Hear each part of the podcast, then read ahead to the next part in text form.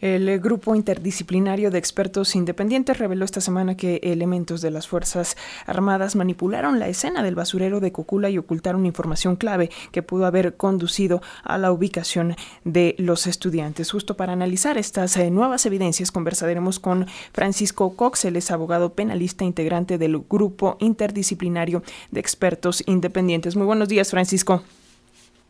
Buenos días.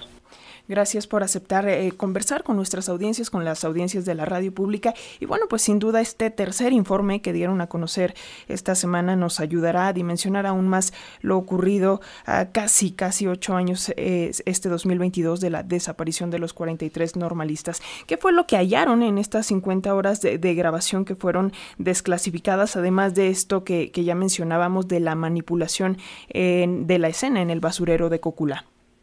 A ver, eh, lo, primero que, vemos obviamente es esta, este video donde se observa que eh, información que no se conocía, que el personal de la Marina de México llega a el basurero de Cultura.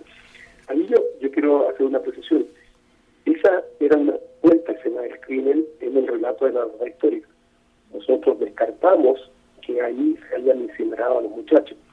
Eh, pero lo que sí el llamativo es que se haya ocultado por todo este tiempo esta información de que personal de Marina llegó a una supuesta escena del crimen que se observan tres objetos blancos que no sabemos qué es lo que son, que se prende un fuego en eh, ese lugar, que desaparecen esas tres bolsas, perdón, esos tres objetos después de, de la, del incendio, y que se camina sube, baja personal, se toman objetos, se tiran a un lado, eh, y eso resulta eh, sumamente grave.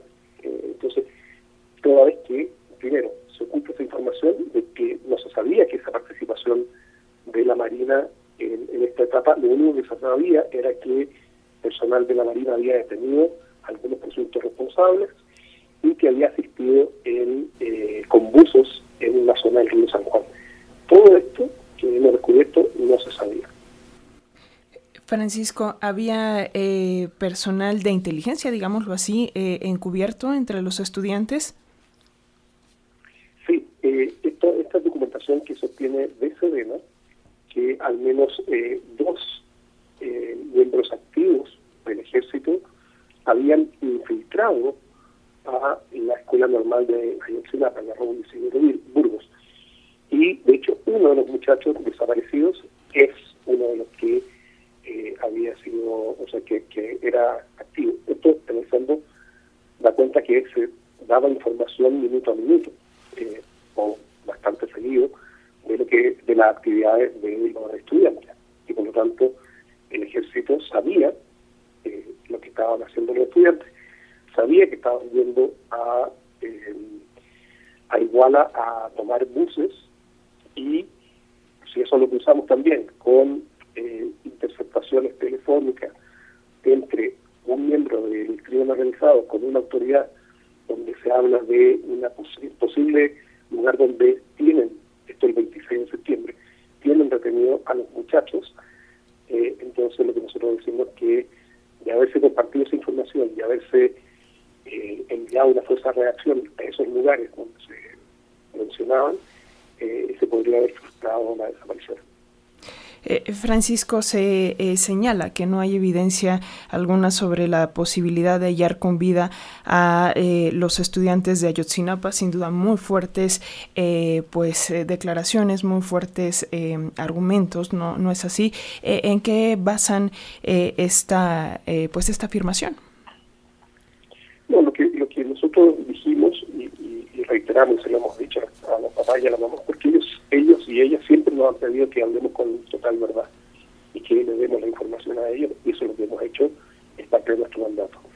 Y lo que nosotros hemos dicho que hasta la fecha no tenemos ningún de la información que se ha llegado tanto al GIEI, a la COBAG, e incluso a la unidad especializada que lleva el caso de Ayotzinapa en la Fiscalía, ningún, eh, no se ha dado ningún indicio o ha llegado información de que dé cuenta que los muchachos estén con vida.